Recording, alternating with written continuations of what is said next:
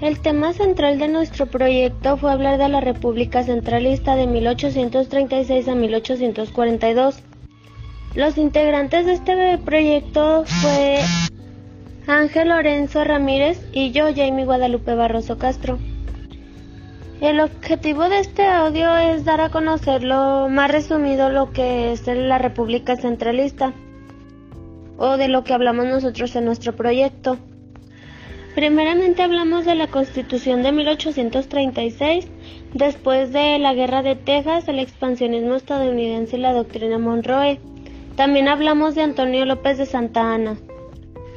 El centralismo es una doctrina política que propugna la centralización política o administrativa, es decir, es un espacio específico que controla el gobierno del Estado.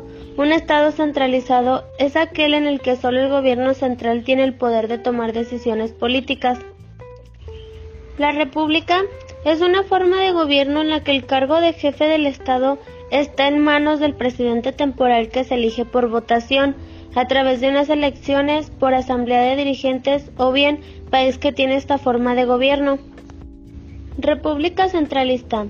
En sí, el periodo centralista del Estado mexicano fue un intento del sector conservador de este país que intentó poner fin a las disputas entre las élites regionales y entre los diversos caudillos que protagonizaban la vida política nacional.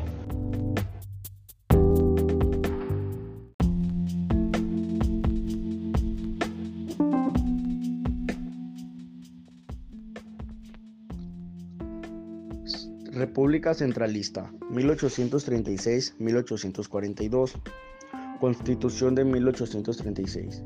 El 30 de diciembre de 1836 se promulgaron las siete leyes constitucionales que establecían el régimen de centralización gubernamental y administrativa en el país.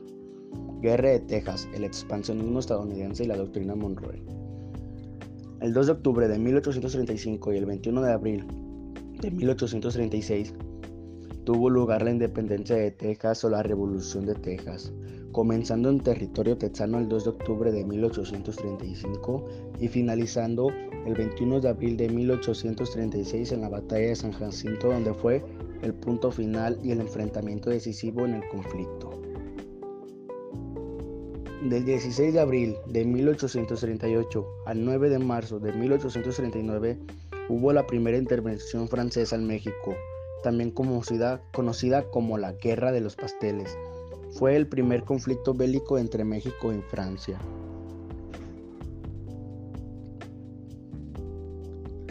Desde el 16 de abril de 1838 que comenzó dicha guerra, fecha en que se rompieron las relaciones entre ambas naciones. Finalizando el 9 de marzo de 1839 con el firmado de un tratado de paz en el cual México se comprometía a pagar las indemnizaciones, pero no hacía mantener las garantías exigidas por los extranjeros en el futuro. Expansionismo estadounidense.